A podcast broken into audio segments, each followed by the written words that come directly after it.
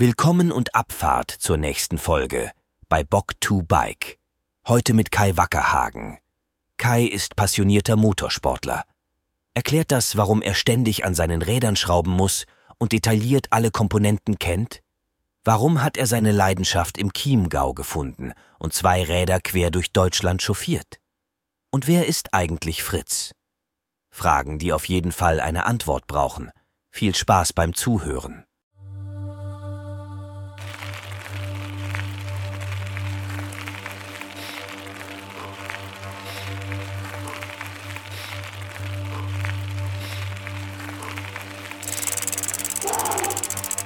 To Bike.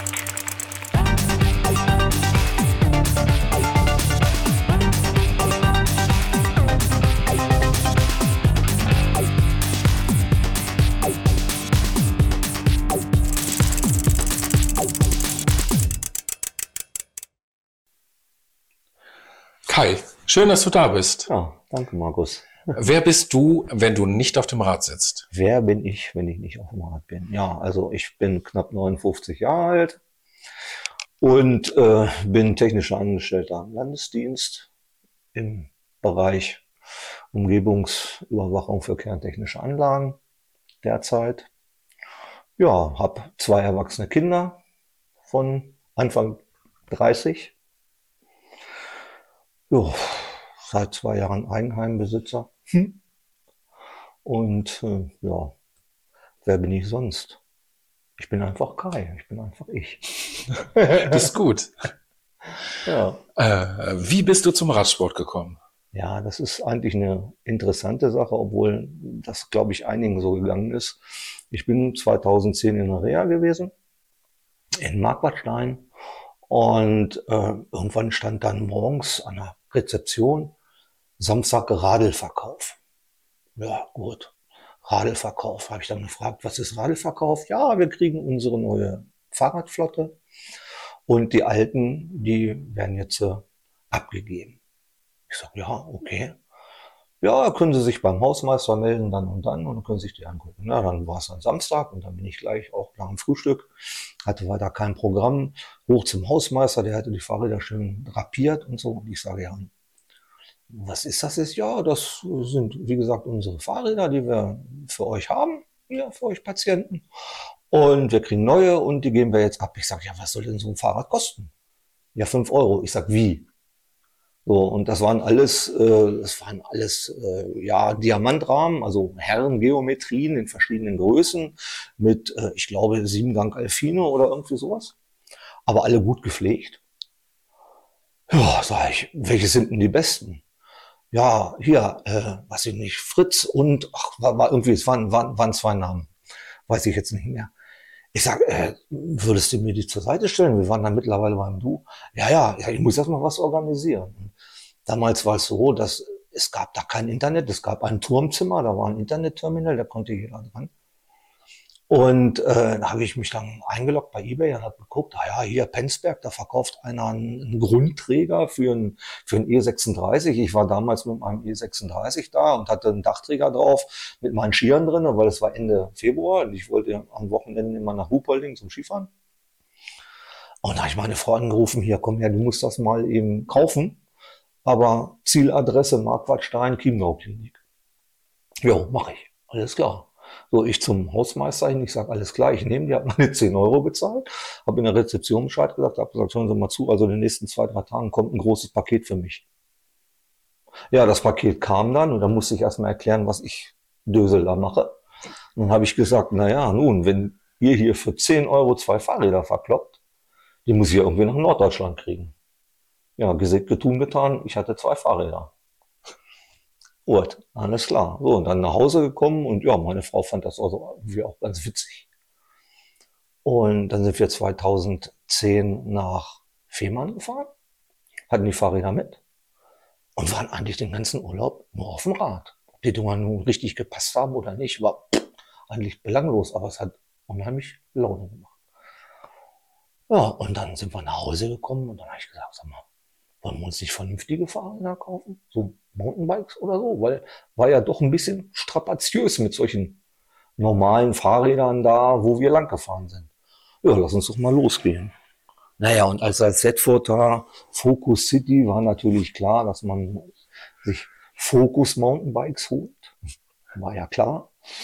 Oh ja, und dann sind wir diverse Händler abgeklappert und sind dann mit, ja, von dem großen gelben Händler mit zwei Fahrrädern wiedergekommen, mit zwei Focus Mountainbikes. Ja, und dann ging das los. Und blöderweise auf einem meiner ersten Touren habe ich dann den Olaf Nütsche getroffen. Ja. Und der sagte, hey, du hast ja sogar noch das richtige Fahrrad. Kannst ja mal auf einen Dienstag oder Mittwoch mal, mal zur Trainingsrunde kommen. Bikesport, Bikesport Bad Salzdetfurt. Ja, nee, Rapiro Racing. Bike Okay. Bad Salzdetfurt gab's ja damals noch nicht. Na, ich natürlich so blau. klar, mache ich. Wir haben uns damals getroffen, ähm, unten an der Lamme, wo früher der Italiener drin war und was jetzt an Alberto war, etc. pp. Ich kenne mich null aus am Batze. Ja, vielleicht weißt du mal, wo früher das Pavillon war, Nein, ich weiß, wo das Eiskaffee jetzt ist. Ich weiß, wo ich an der Lampe sitzen kann. Und ich weiß, wo der Bikepark ist. Naja, jedenfalls, äh, die erste Steigung ist äh, die Zufahrt praktisch aus der Stadt raus in Richtung heutigen Bikepark. Ja. Also keine Steigung in dem Sinne. Ja, gut, und äh, man hat mich in der Steigung schon geschoben. ja, das war ganz witzig. Und äh, ich habe dann also auch versucht, mit den Jungs mitzufahren. Und äh, ich weiß gar nicht mehr, ob ich bis zum Ende mitgefahren bin. Aber irgendwo äh, habe ich gesagt, okay, das sind jetzt unbedingt äh, nicht die richtigen Trainingspartner. Du fährst jetzt lieber für dich. Ja, und dann, ja, dann habe ich angefangen mit dem Mountainbike fahren. Hab dann 2011, genau, mit meinem Bruder äh, den ersten Harzcross gefahren. Und wir sind damit in Andreasberg gestartet. Meine Frau hat uns hingebracht. Rucksack auf dem Rücken. Und dann äh, einmal quer durch den Harz, über den Brocken, äh, nach Harzburg und dann Ende war Bad Lauterberg. Nach drei Tagen oder zwei Tagen, drei, zwei Übernachtungen hatten wir. Ja, genau. Wir haben einmal übernachtet in Klausthal und einmal am ähm, in Harzburg da an dem, wer der Wasserfall, der da ist? Da kannst du auch gut essen und dann, die haben ein Zimmer gehabt damals und haben übernachtet. Und dann ging es dann am nächsten Tag weiter nach, nach Lauterberg. Ja, das war so der erste Harzcross. Und dann habe ich bei Trailtech im Harz einen Fahrtechnikkurs gemacht. Beim Jan Zander. Und nach dem, nach dem Tag habe ich das Fahrrad auseinandergerissen. Habe gesagt, das geht gar nicht mehr hier. Mit Felgenbremsen, so ein Scheiß, kannst nicht machen. Kommst du um im Harz, geht nicht. War ja auch nie der leichteste. Und dann habe ich angefangen, das Ding umzubauen auf Scheibenbremsen. Ging Gott sei Dank, weil der Rahmen dementsprechend vorbereitet war. Hab mir bei Ebay eine Rockshox Reba gekauft und konnte damals auch noch nicht selber schrauben.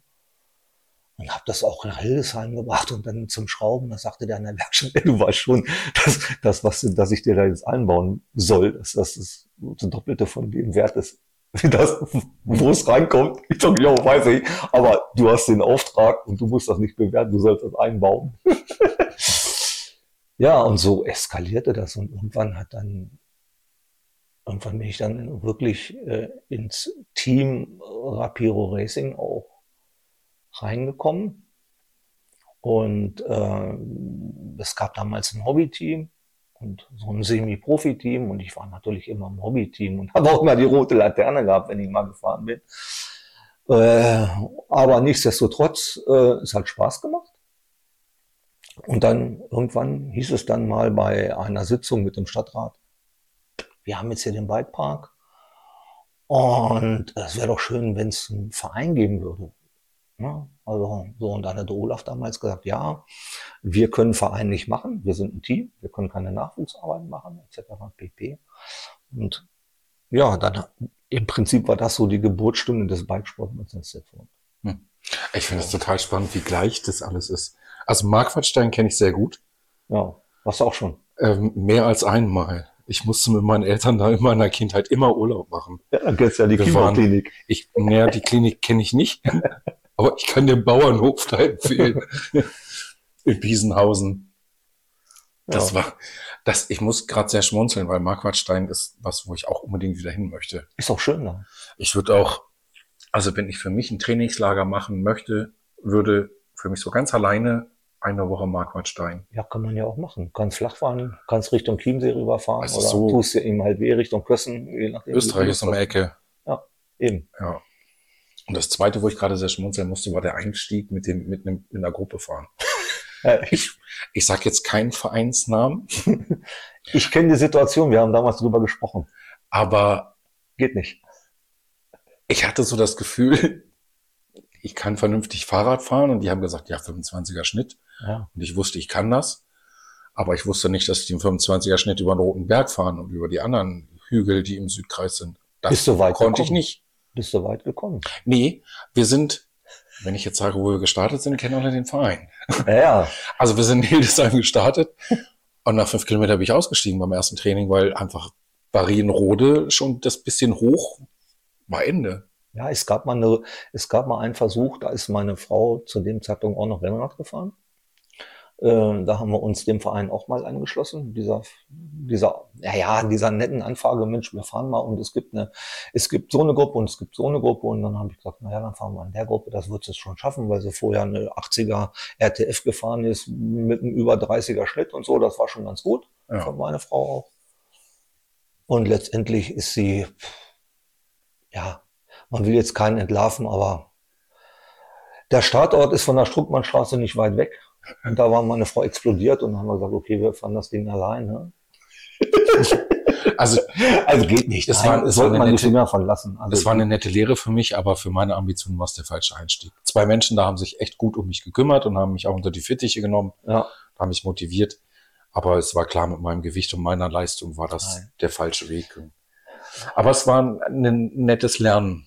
ja, also was man auf jeden Fall lernt, finde ich so, und das ist so ein bisschen geschmunzelt gesagt, ähm, Radsport ist Teamsport für Individualisten.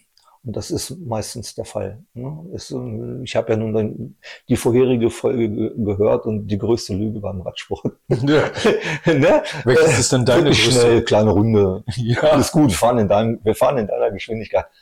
Ja, das ist keine. Das, ja, das ist keine Phrase, das ist, Das da können passiert. die wenigsten, die wenigsten können sich so steuern oder können Gruppen so steuern, dass alle ins Ziel kommen. Das ist eine Kunst, das kann ich. Ja. Ja. Genau. aber Kommunikation in der Gruppe ist auch wichtig. Ja, auf jeden Fall. Wer du musst hinten- auch selber als, wer hinten als Betroffener kommunizieren, früh genug. Ja, wer hinten nicht kommuniziert, kürzer Genau. und dann rausfällt. ähm, Ja, genau. Also sicher, wenn ich vorne die Gruppe leite, muss ich mich ja umdrehen, ob alle noch zusammen sind. Sollte und man einschätzen. Ja. Auf der anderen Seite aber auch, wenn ich mal nicht gucke, muss von hinten auch gerufen werden, kürzer. Richtig. Aber mit denen, mit denen ich mittlerweile oder in den Jahren hat es sich ja entwickelt, dass sich eine Gruppe gefunden hat, Ja. mit denen ich vernünftig zusammenfahren kann. ja, Da sind immer so ein, zwei bei, mit denen harmoniert es nicht. ja. Aber das ist okay. Ja, es ist, es ist auch, es ist auch nicht, es ist auch wirklich nicht einfach und ähm, ich fahre ja in großen Gruppen nicht mehr. Und ähm, wie gesagt, ich fahre entweder mit meiner Frau und das auch meistens im Urlaub. Hm, leider. Aber um da halt einen Gleichstand zu schaffen, sind wir jetzt auf ein Gravelbike mit Fahrzeugantrieb für sie gegangen im letzten Jahr. Und äh, meine Frau hatte noch nie so viel Spaß auf dem Rad und ich noch nie so wenig Ärger auf Natur.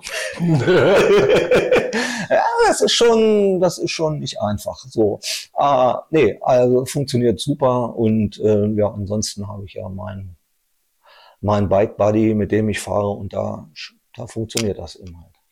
Genau. Du hast mit Mountainbike angefangen. Wie kam der Schwung zum Rennrad oder zur Dropbar? Ja, gute Frage. Sagen wir mal so, ähm, irgendwie, nachdem ich aufgehört hatte mit dem, äh, mit dem Mountainbike fahren, habe ich mir so gedacht, hm, hatte dann schon mal fürs Mountainbike mal Straßenreifen. So. Dann habe ich mir so gedacht, naja, ist ja auch gar nicht ganz so blöd. Hatte auch einen Abflug, der das vielleicht auch noch so ein bisschen mitgesteuert hat, warum ich eine Zeit lang nicht unbedingt ins Gelände wollte. Und ähm, das war noch nicht mal irgendwie Talentverlust, das war einfach nur dumm gelaufen. Und äh, da habe ich mir so gedacht, guckst du mal nach dem Rennrad. So, aber Rennrad, richtig Rennrad, ach nee, guckst mal nach dem Crosser. So, und dann habe ich eBay Kleinanzeigen, habe ich in Salzgitter einen Giant TCX bekommen, in ML, da hingefahren, drauf, draufgesetzt, oh, geht super, was rein. Ja, aber dann, je länger ich mit dem Ding gefahren bin, habe ich gedacht, irgendwie, irgendwie wird es schwierig, irgendwie passt hier irgendwie was nicht oder so. So, und dann habe ich angefangen rum zu experimentieren. Bis zu dem Zeitpunkt. Also ich habe immer irgendwie ein Rennrad gehabt oder ein Crosser gehabt. Also das Giant habe ich relativ lange gehabt. Und ich war ja mal Mitglied im Bikesport und dann gab es immer so, so Themenabende im, in der sauren Gurkenzeit, so im, im Winter. Und da war mal ein Rahmenbauer da und der hat mal so ein bisschen erzählt, äh, wie man so für sich selber den Rahmen findet, die Rahmengröße findet, die Geometrie findet wo es Radfahren vielleicht auch Spaß macht. Mhm. So, und dann habe ich mir ein Fahrrad gesucht, was wirklich auf mich passt. Denn meine Körperproportionen sind nicht einfach. Ich bin ein Langbeiner, ich habe eine 86er Schrittlänge bei einer Körpergröße von 1,77. Und äh, wenn ich einen Rahmen kaufe nach meiner Schrittlänge, dann bin ich irgendwo beim 56er Rahmen. Und dann liege ich auf diesem Fahrrad. Dann kann ich eigentlich gar nicht fahren. Kenne ich. So, und ähm, aber über dieses Beschäftigen mit Geometrien etc. pp. ist bei mir was passiert, was vorher mit meinem alten Hobby auch passiert ist, dass ich mich in die Materie reingearbeitet habe und es die Klamotte immer extremer geworden ist irgendwie. Und äh, meine Frau so gesagt hat, ah, das geht ja genauso los wie mit den Autos, ey. so, das war so, ne? bis ich ihr dann auch ein passendes Fahrrad gekauft habe. Dann wusste sie, okay, der weiß, was er da tut und das ist auch, das ist auch gut, was er da macht. Naja, jedenfalls habe ich dann mir von Canyon auch war auch eBay Kleinanzeigen, habe ich mir so einen Carbon-Kalesche gekauft.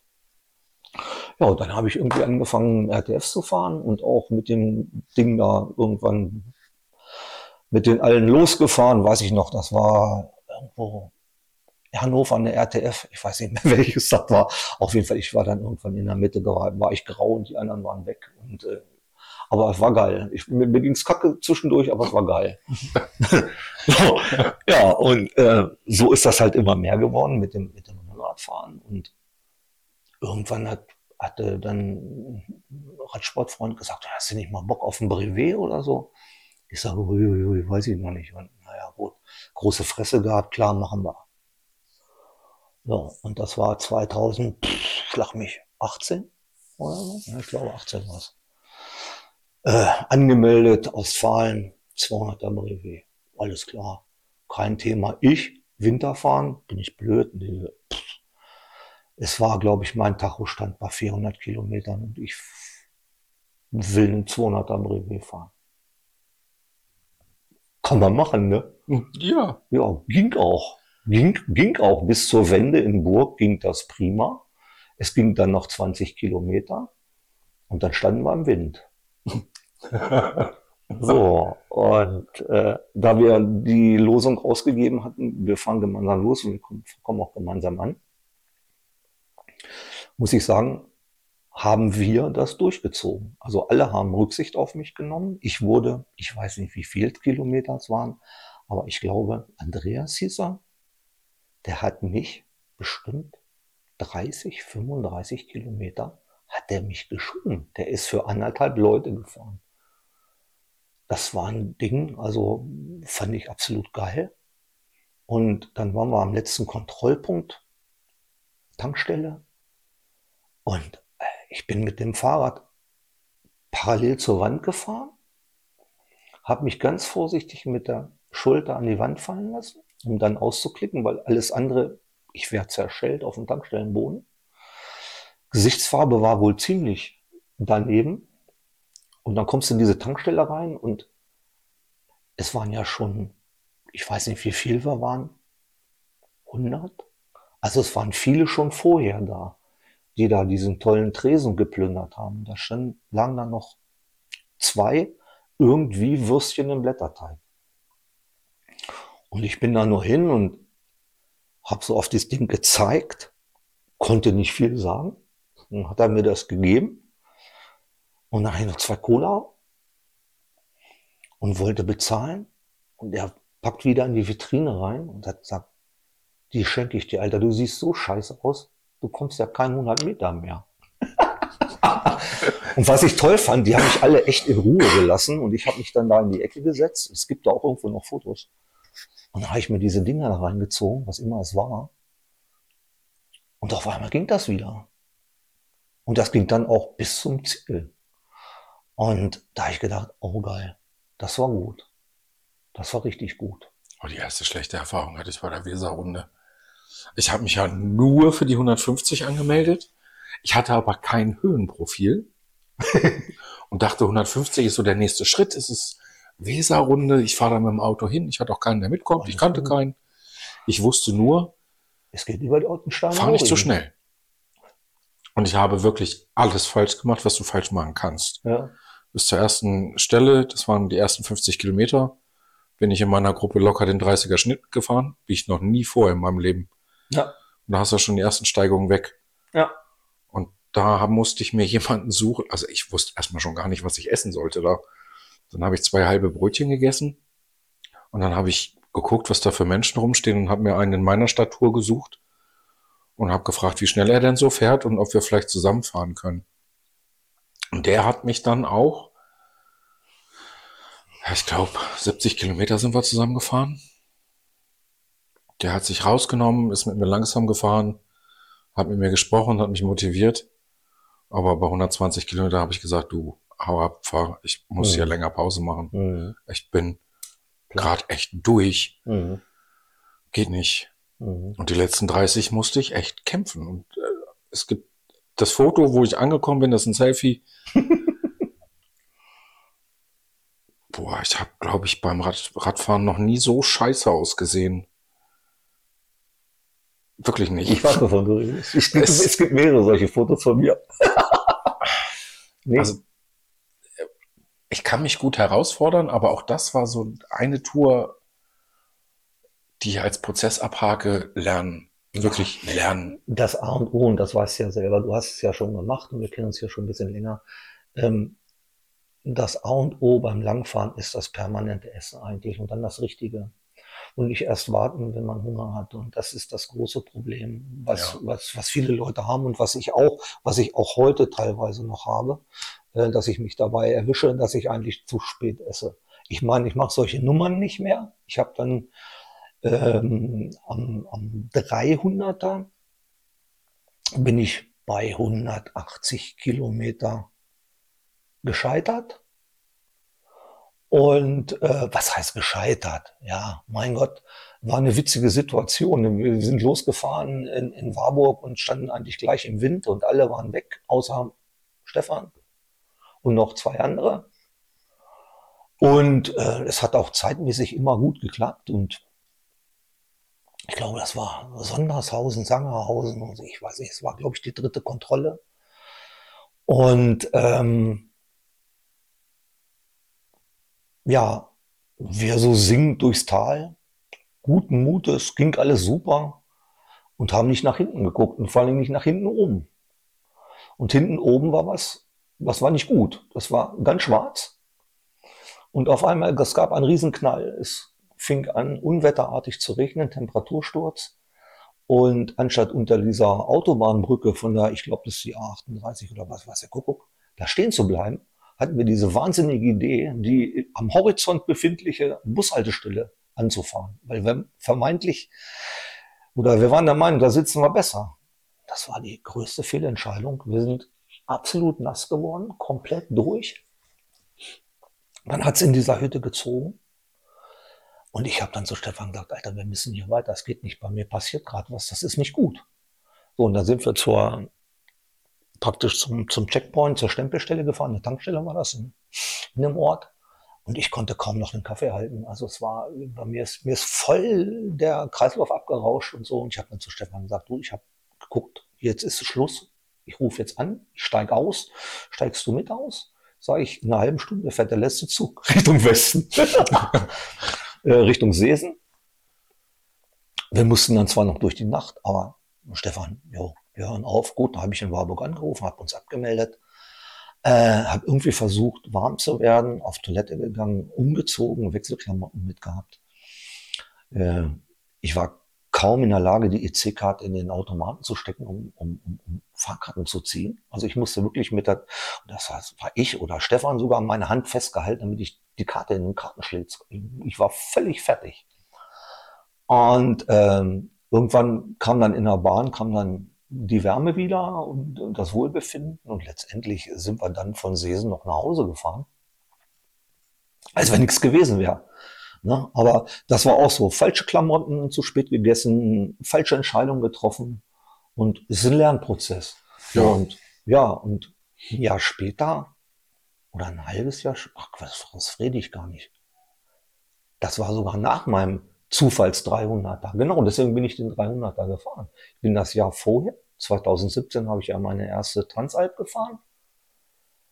Und dann habe ich gedacht, so, das macht Spaß. Und bin auf die Idee gekommen, an der Ostsee zu fahren. So, und dann sind wir 2017 an die Ostsee gefahren, in 1 durch. Und auf einmal stand der Tachoba 302 und ich war 302 gefahren. Genau. Und deswegen habe ich auch gesagt, okay, so eine Brevet-Nummer, die kannst du. Hm. Ne? Und wie gesagt, ich wollte das nochmal wiederholen mit den 300, habe ich bis heute nicht mehr geschafft. Ne? Also nicht, weil, auch weil ich mich nicht mehr in die Situation gebracht habe. Davon. Ich habe, ich, äh, ich wollte ja unbedingt immer die 24 Stunden am Brelinger Berg fahren. Ja. Zweimal ging nicht, weil ich krank war. Lustigerweise kommen bei solchen Aktionen auch Halbmarathon laufen, bin ich immer krank geworden vorher. Tour der Energy in Göttingen, Infekt vorher. Da bin ich, habe ich mir morgens zwei Ibo reingeschmissen, eine Hasenspray, bin da runtergefahren und bin natürlich kläglich gescheitert, weil der Körper nicht wollte, aber ja. ich war krank vorher. Jetzt ja. bin ich dies Jahr wieder beim Brelinger Berg angemeldet. Ich hoffe, ich bleibe gesund, weil nach den 300 nach Berlin hatte ich eine große Fresse und würde eigentlich gerne entweder nochmal einen 300 nach Frankfurt fahren ja. oder aber echt die nächste Stufe 400 nach Dresden. Ja. Ja, aber also ich weiß, gesagt. ich fahre nicht einfach nach Dresden und Brelinger Berg 24 Stunden, das kann ich mir anders einteilen. Ja. Ich weiß, ich esse keine Äpfel mehr. Das fällt schon mal raus. Ja, das ist halt echt, auch die 300 nach Berlin, das war viel lernen und viel zurücknehmen. Dann im Tacho einstellen, dass nach 10 Kilometer piept das blöde Ding, damit ich trinke. Ja, das, das ist, vergesse ich sonst. Ja, das ist auch. Trinken vergessen. Aber Abends Kartoffeln vorkochen in Gefrierbeutel packen in ja, die Trikottasche. In die Oberrottasche. Ja. Aber, ja. Ja, aber Apfel. Ne? Du isst keine Äpfel mehr. Ich esse keine Bananen mehr. Das ist so, das war mein zweiter MTB-Marathon. Und ähm, seitdem ich, seitdem esse ich keine Bananen mehr, weil die liegen irgendwo äh, kurz unterm, die Reste unterm Bielstein, da irgendwo, das war ein Bielstein-Marathon. Das war gar, nicht, war, gar nicht gut. ja. Und ähm, eigentlich so, um auf die Mountainbike-Zeit zurückzukommen und was hat, der, was hat der Radsport mit einem gemacht? Äh, ich denke, das interessiert dich ja auch ein Stück weit. Und das wäre die nächste Frage, ja. Ja, ich bin seit 2013 nicht rauchender Raucher, so heißt es ja medizinisch. Und ähm, deswegen muss ich vorhin so ein bisschen schmunzeln. Nein, du darfst es nicht verraten. Und ähm, also was ich dem, was ich dem Rad, dem Radsport und auch bestimmten Leuten aus dem Team Rapiro Racing zu verdanken habe, ist tatsächlich, dass ich nicht mal rauche. Ich habe man, ich habe mich selber irgendwann in Frage gestellt, das zu tun, ja. Und äh, einige haben gesagt, Leute, Junge, warum machst du das? So, du, du, du, du machst Sport, du willst das irgendwo alles ein bisschen ändern, aber du rauchst noch. Und eigentlich mein erstes Mountainbike-Rennen war der Küffhäuser. Wir hatten einen eisekalten Winter und eine halbe Woche bevor dieses Rennen war, hatten wir einen Warmlufteinbruch von, glaube ich, minus 12 Grad auf plus 10. Ähm, ich hatte mich für die kurze Runde angemeldet, weil die lange, da wäre ich sowieso gestorben.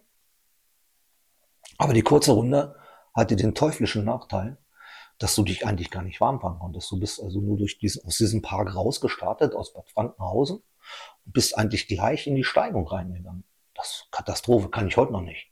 So ein Scheiß. Ne? Also ich muss erstmal warm werden, ne? so geht das gar nicht. Und irgendwann war dann auch kein Fahren mehr, war Schieben, weil die Räder waren eckig und du hast dir irgendwelche Stöckchen gesucht, um, um, um überhaupt die Karren wieder fahrbar zu machen. Naja, und dann so meine Kumpels dann, die dann auf der großen Runde fahren und mich dann einholten, weil ich ne, war ja dementsprechend auch langsam. hey, was machst du denn hier, Kai? Ja, ja, ja, fahr mal weiter und ich schaff das schon. Ja, gut, ich bin dann irgendwann ins Ziel gekommen, gibt's auch noch ein Foto, ist auch auf Facebook, glaube ich, sogar drauf. Und da war mir klar, du brauchst nicht mehr, weil ich habe ja, Brocken gekotzt. Irgendwie. Die ganze Zeit. Und bin dann abends heimgekommen und meine Frau, na, wie geht's dir? Ich sag, super, ich rauche nicht mehr. Wie, du rauchst nicht mehr? Ich habe aufgehört zu rauchen. Ja, ja, ja, ja, klar. In den letzten 33 Jahren hast du das so oft gesagt. Nee, ich rauche nicht mehr. So, und dann habe ich tatsächlich zwei Tage nicht geraucht.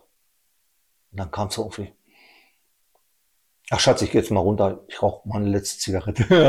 ja, ja, ja, ja. Ich vor die Tür, hab die Schachtel Kippen in der Hand, hab das Feuerzeug in der Hand, geh zum Mülleimer, schmeiß den Mülleimer und geh wieder hoch. Meine Frau, das ging aber schnell. Ich sag, ja, ich habe noch nicht geraucht. Ich hör's auf. Und ich habe seitdem nie wieder geraucht.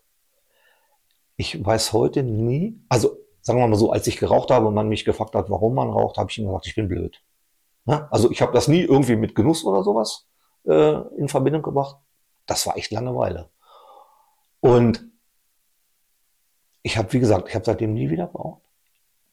Ähm, ich kann mir heute gar nicht vorstellen, warum ich das überhaupt getan habe. Soweit ist das weg.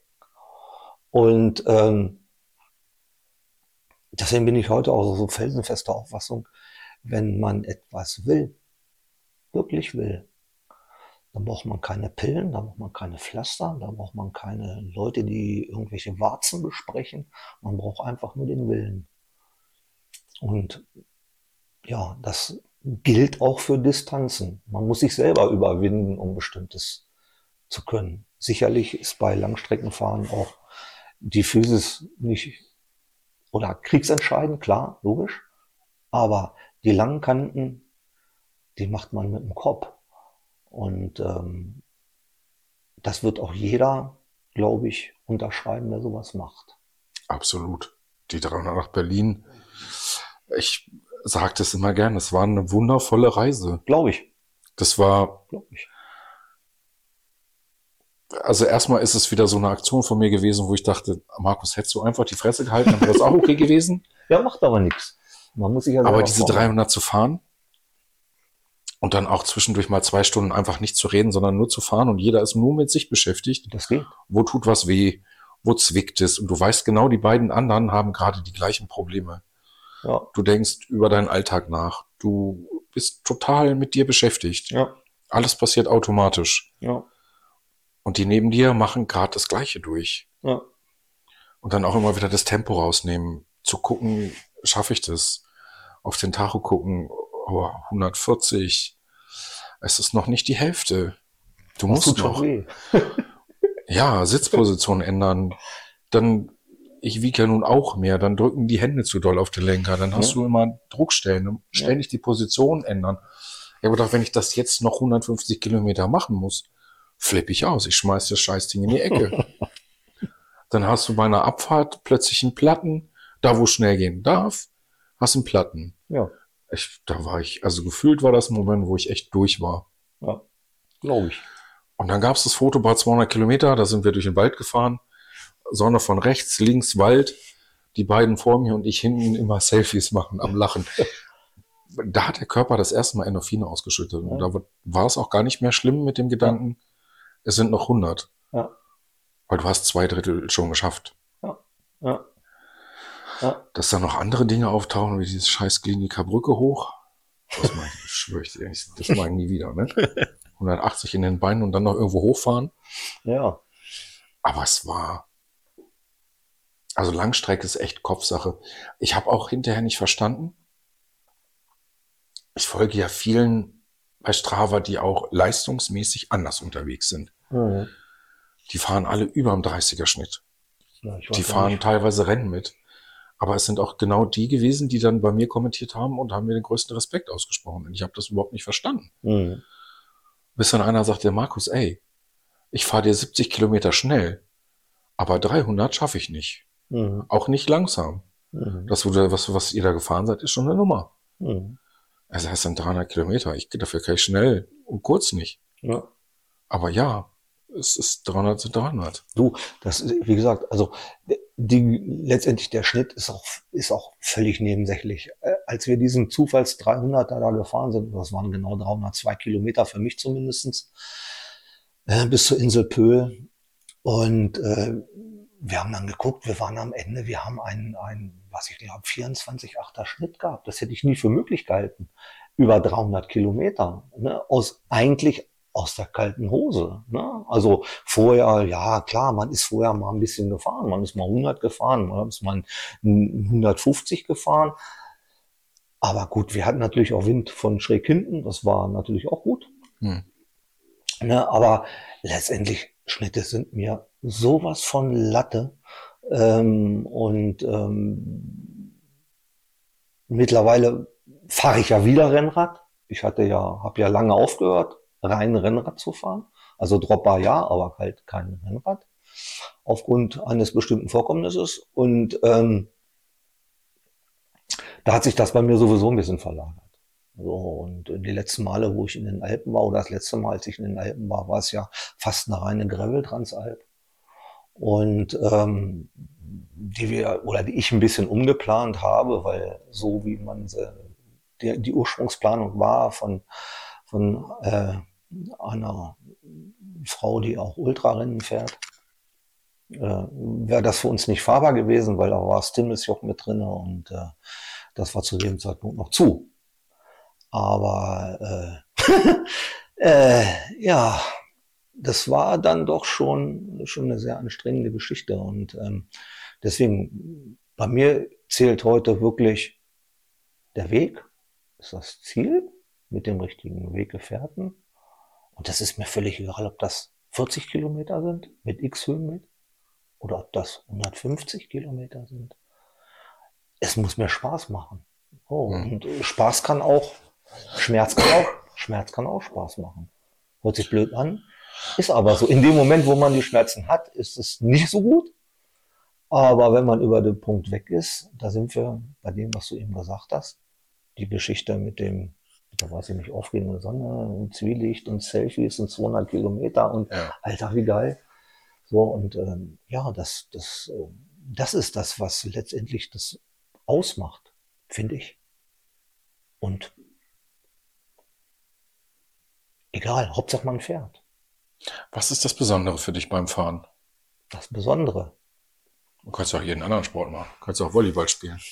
Aber wir sitzen ja stundenlang auf einem Scheißsattel in gebückter Haltung, quälen uns irgendwelche Berge hoch oder weit. Ja, das habe ich mich auch oft gefragt, warum das so ist. Ähm, es ist einfach geil. Es macht einfach Spaß. Es ist äh, Laufen geht bei mir nicht aus gesundheitlichen Gründen. Hab das mal versucht und habe mir da auch ziemlich weh beigetan. Und ähm, danach ging dann gar nichts mehr. Nie wieder. Und auf dem Fahrrad ist alles einfacher.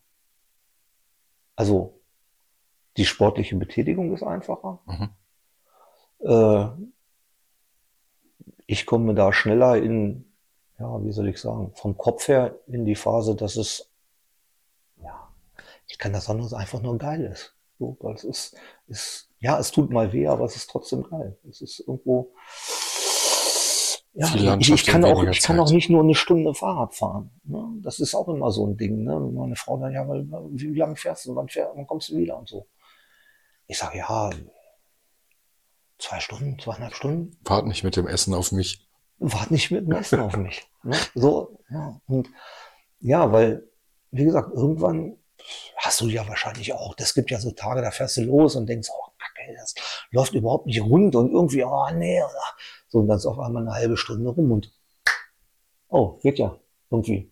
Was machen wir jetzt noch? Wo fahre ich jetzt noch lang? Und dann, äh, äh, Schatz, äh, piep, piep, piep, piep, piep, piep, äh, es wird ein bisschen später, es werden nicht 40, es werden 50 oder Wenn ich meine Hausrunde hier fahre, dann, ähm, ich fahre mal nach Richtung Borsum raus. ne?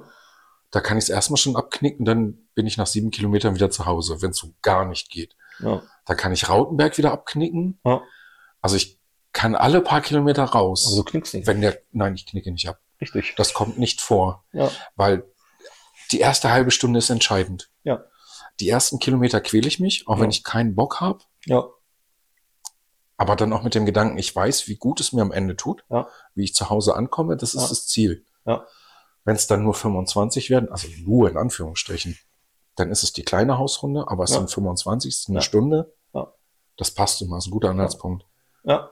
Dann kann ich unterwegs halt auch das Tempo steuern. Ja. Thema Schmerz. Ja. An schlechten Tagen, Ja.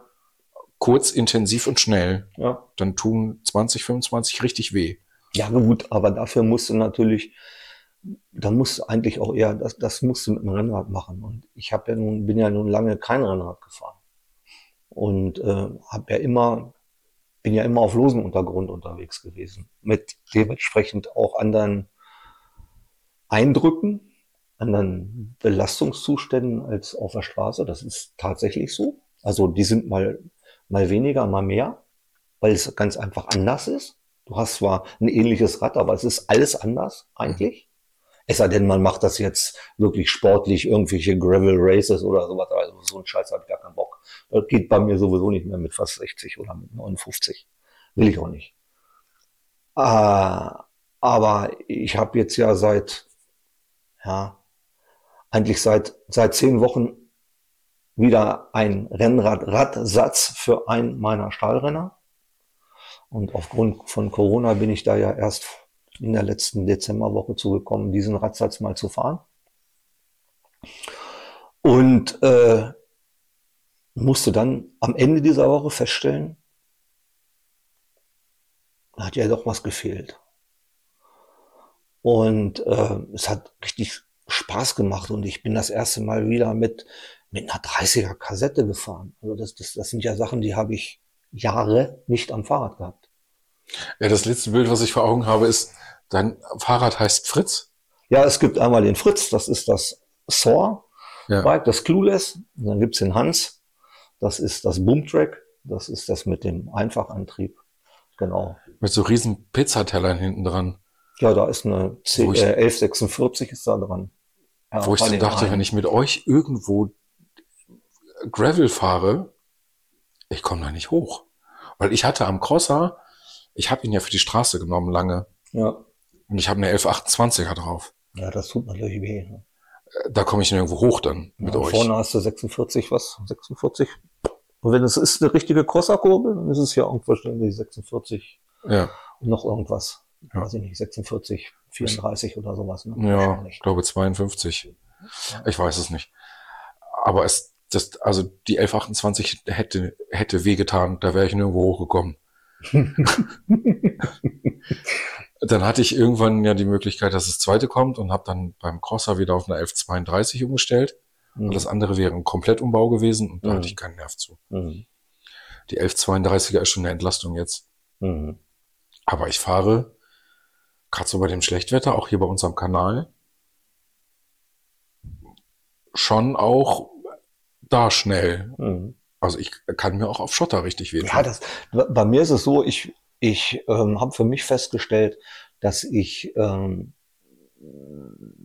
ich kann mit einer sehr hohen Trittfrequenz fahren. oder ich fahre auch lieber mit einer sehr hohen oder mit einer hohen Trittfrequenz. Äh, andere fahren ja eher dicke Gänge. Das kann ich gar nicht. So. Und äh, das ist eigentlich auch, ja, so von der Physiologie her ist das ja auch erklärbar. Ne? Du kannst also dein Herz-Kreislauf-System kannst du eher adaptieren als deine, deine Muskulatur. Ne? Und ähm, insofern fahre ich an Fritz zum Beispiel, ist vorne eine GHX-Kurbel drin, eine 4630 und hinten fahre ich eben 1130. Das heißt also eins zu eins kann ich fahren. Und bei dem anderen habe ich ein 34er äh, ovales Kettenblatt drauf mit 1146. Einfach. Was, was ganz anderes ist. Hast riesen Gangsprünge dazwischen.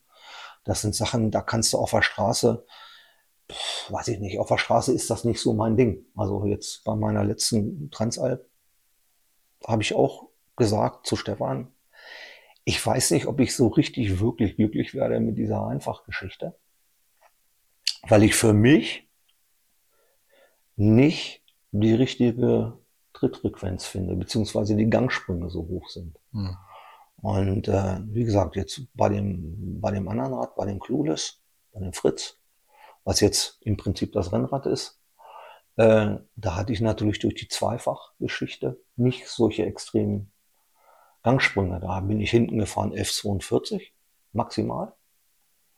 Und äh, das, das ging immer ganz gut. Bloß da hat eben halt nicht wirklich was reingepasst. Da ist bei 42 Schluss. Und äh, bei dem Boomtrack, da kann ich äh, 53er Reifen fahren, wenn ich das will. Die habe ich auch.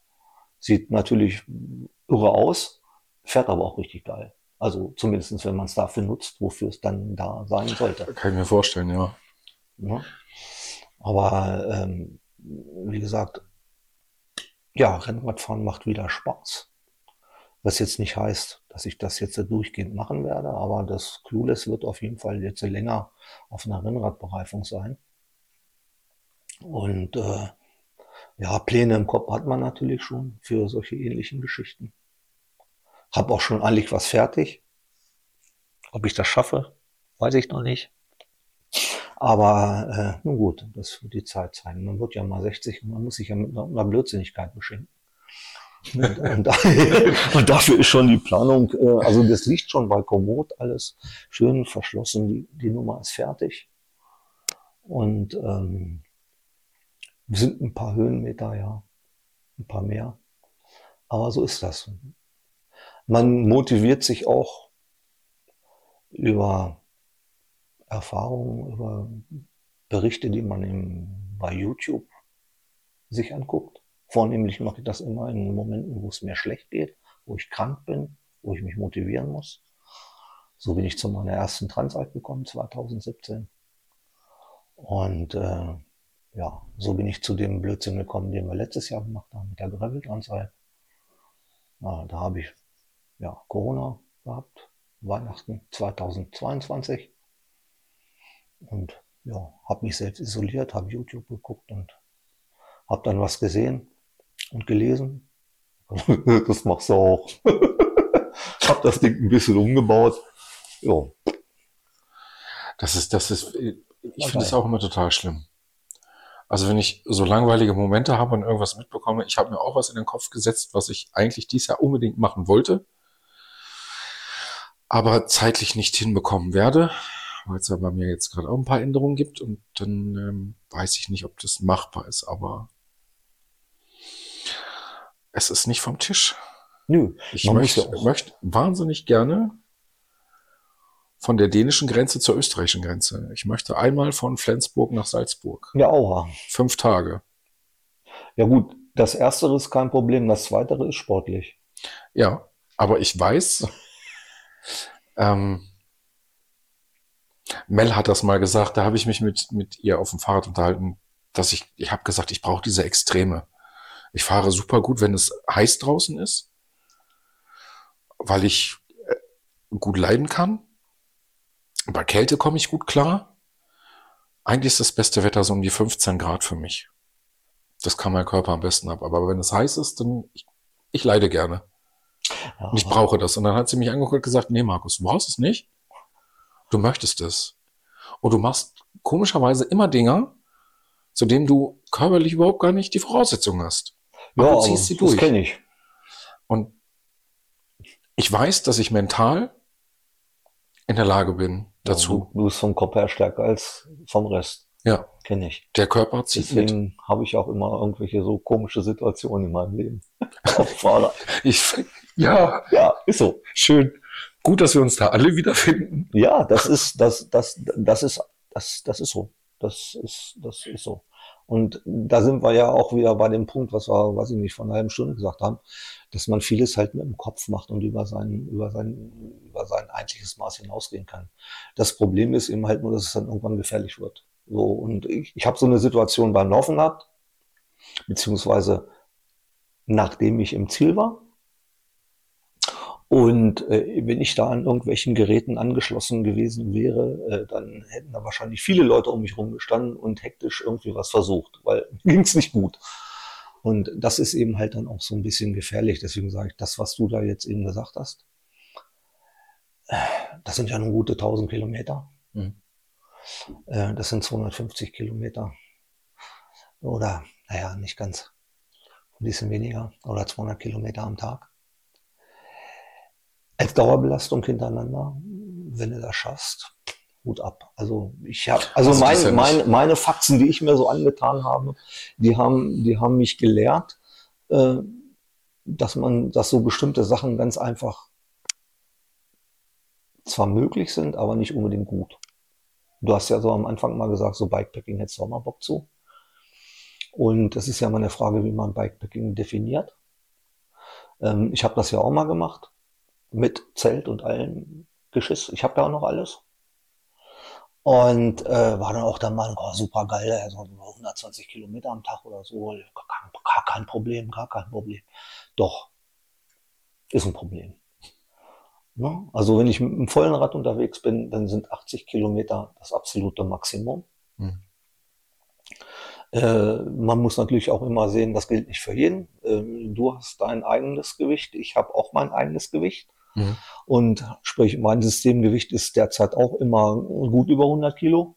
Also Fahrrad und leichtes, leichtes Gepäck. Ja. Und ähm, das ist das eine, das Gepäck mitzuschleppen. Und das andere ist auch, dieses Bikepacking ist toll. Es ist geil, irgendwo in der Pampa zu pennen und morgens aufzustehen. Du brauchst ja nicht mal ein Zelt, ein Tarp reicht. Da gibt's so wunderschöne Erlebnisse, die ich gehabt habe. Und ähm, habe auch nie einen nassen Arsch gekriegt, toi, toi, toi. War immer eigentlich super. Aber ich werde nach spätestens zwei Tagen leidend, was die Körperhygiene anbelangt.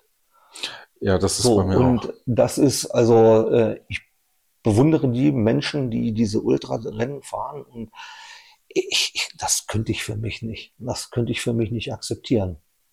Und deswegen mache ich das nicht.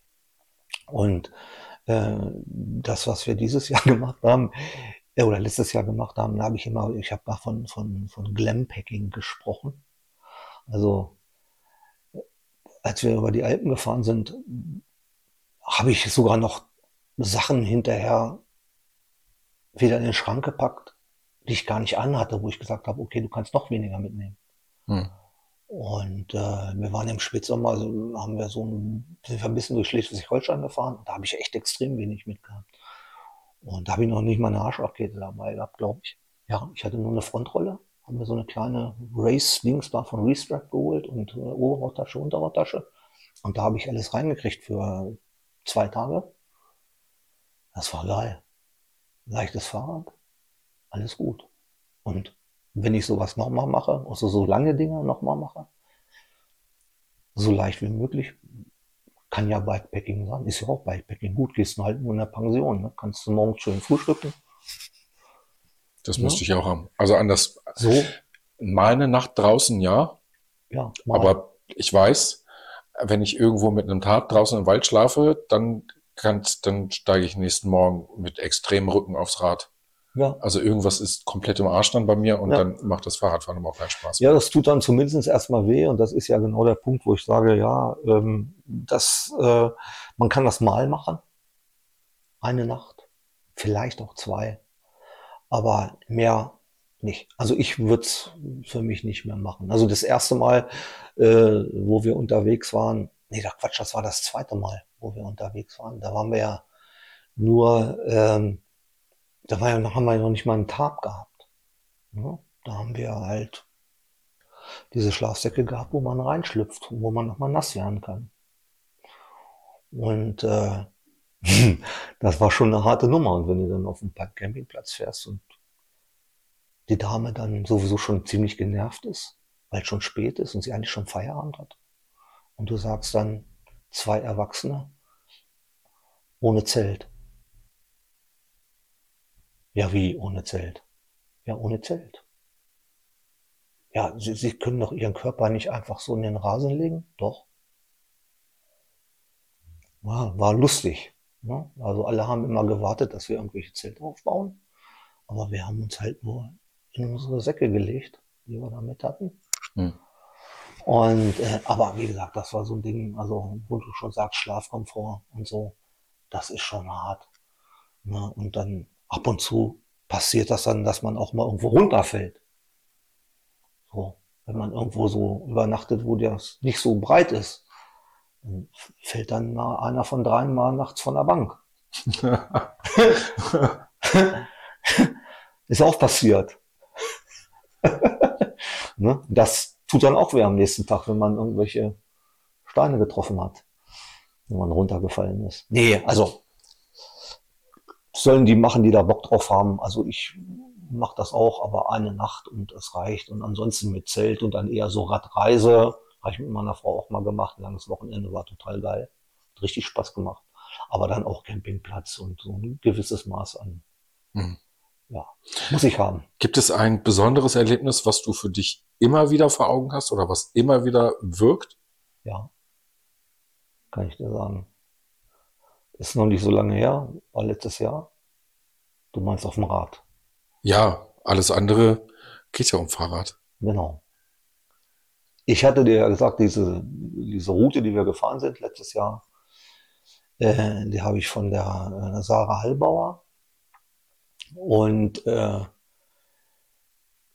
ich hätte sie mir ein bisschen genauer angucken sollen. Und, äh, nach unserer Übernachtung in Tueno im äh, Val di Sole oder Val di Non ist das, mh, hätten wir auf einem Mountainbike Trail weiterfahren können Richtung Andalo, Richtung Andalo Pass. Und wir waren irgendwie der Meinung, das sieht nicht so gut aus auf den, auf den Höhenmetern, auf dem Diagramm. Lass uns mal anders fahren. Und äh, wir treffen gemeinsam immer Entscheidungen. Wenn die dann scheiße war, dann war das eine gemeinsame Entscheidung. Und wir haben dann halt entschieden, anders zu fahren. Und wir haben uns ziemlich weit oben befunden. Das haben wir aber so gar nicht realisiert, weil wir waren so, wir waren so geflasht von all dem, was wir da gemacht haben die letzten Tage, äh, dass wir gar nicht gesehen haben, es wäre besser gewesen, da diese kleinen Stiche immer mitzunehmen und oben zu bleiben. Nee, wir sind runtergefahren. Wir sind wirklich bis zu 20 Prozent Gefälle. Also, äh, das kannst du dir nicht vorstellen. Da kann man tatsächlich runterfahren, ohne auf die Fresse zu fallen, auch mit dem Bückelenker. Also war hart an der Grenze, aber dann standen wir unten im Tal. Richtig im Tal. Und wir mussten wieder hoch. Und eigentlich hatten wir keinen Plan. Wir hatten nur irgendwie Komoot. Wir hatten unsere Handys, Google Maps. Und dann haben wir irgendwie versucht, aus diesem Tal wieder hochzukommen. Dahin, wo wir eigentlich wollten. Praktisch der Einstieg zum Andalopas. Und dann sind wir durch die Apfelplantagen, durch die Weinberge wieder hoch und irgendwann waren wir dann in dem Ort Maurina. Da gibt es ein legendäres Foto auf, auf, einer, auf unserer Internetseite oder auf unserer Facebook-Seite. Da sitze ich da in, in so einem Haus drin, wo du durchfahren konntest. War völlig im Arsch.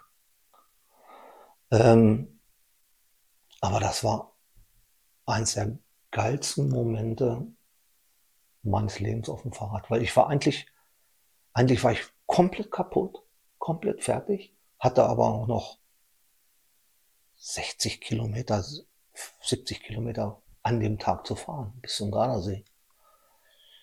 Und durch die Berge, nicht irgendwie unten durchs Tal. Und äh, ja, ich war dann da oben, war fix und foxy. Eigentlich war ich tot. Aber irgendwann ging es dann wieder und das hat sich so eingebrannt. Also das war, ich sag selbst der Gampenpass hoch, ja, da war man, ist man dreieinhalb Stunden den Berg hochgefahren, ja, bekloppt, ne? Aber äh, ja, das geht auch schneller, klar, aber für mich ging es nicht schneller. Stefan war auch eine Viertelstunde eher oben und hat auf mich gewartet, wie immer. Ja, für mich ist immer die Frage, warum? Warum? Weil es geil ist. Ja. Ja, es gab, es gab, es gab natürlich auf dieser Route gab es kein, wenn wenn man das fahren will, dann muss man da hoch. So, dann muss man diesen Gampenpass hoch. Diese Nummer mit Maurina, also ich hätte Maurina gesehen, vom, von der anderen Seite des Tals, hätte ich auf Maurina geguckt oder, aber hätte Maurina nie erlebt, nie gefühlt, nie erfahren. Und Maurina ist für mich noch mehr wert als diese, als meine erste Transalp oder gar dieses Erlebnis Kyffhäuser Marathon und äh, die Entscheidung nicht mehr zu rauchen. Also Maurina ist, was so meine jetzt 13 Jahre Rad, äh, Liebe oder sowas ausmacht und was sich festgebrannt hat, ist Maurina. Maurina 2023. Musst du weit wegfahren oder musst du woanders hin, um besondere Sachen zu erleben oder kannst du das ja auch vor der Haustür? Ich muss woanders hin. Okay. Also ich kann, ich kann zu Hause, ich, ich, ich kenne mittlerweile, mittlerweile mein Zuhause recht gut. Wir, Stefan und ich wollten letztes Jahr oder wir hatten angefangen, den heimischen Orbit zu fahren. Und äh, natürlich an einem der heißesten Tage, die wir letztes Jahr hatten. Das muss, war von vornherein eigentlich ein Kopfschuss. Äh, da habe ich natürlich in un unmittelbarer Nähe eine Strecke gefunden, die ich tatsächlich nicht kannte. Also, obwohl es eigentlich zu Hause ist. Also ich habe Perspektiven gehabt, die kannte ich nicht. Ich wusste nicht, dass man da mit dem Fahrrad hochfahren kann, dass man da auch wieder runterfahren kann. Und das letztendlich nur, weiß ich nicht, äh, wenn ich direkte Linie nehme, glaube ich, zwischen meinem Haus und diesem Punkt, dann sind das vielleicht, vielleicht 15 Kilometer Luftlinie. Ne? Also ich könnte fast drauf gucken, wenn ich einen Berg davor, also auf mein Haus hätte ich gucken können, wenn ich einen Berg noch davor gewesen wäre. Aber ansonsten, ich muss weg. Ich muss weg. Ich brauche andere, andere Eindrücke. Und das müssen keine Berge sein. Das kann auch Schleswig-Holstein sein oder Mecklenburg-Vorpommern. Das sind ja so die Dinger, wo wir uns immer bewegen. Und äh, nein, ich muss, ich muss weg. Ich brauche ich brauch andere Eindrücke als das zu Hause. Ja, brauche ich. Wie schwierig ist das, oder nee, anders. Kannst du gut krank sein und ohne Rad oder ist es für dich eine Belastung, ohne Rad sein zu müssen? Es ist eine Belastung. Ich habe, wie ja gerade gesagt, 2010 habe ich angefangen mit dem Rad. Jetzt haben wir 2024 und ich bin am 16. Oktober oder ja, Mitte Oktober äh, hatte ich eine Corona-Infektion, die zweite.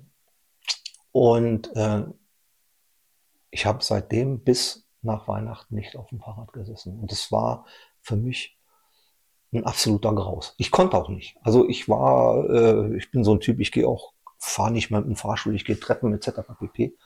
Äh, bei mir im Dienstgebäude, äh, ich war kaputt, wenn ich einen Stockwerk hochgegangen bin. Über Monate.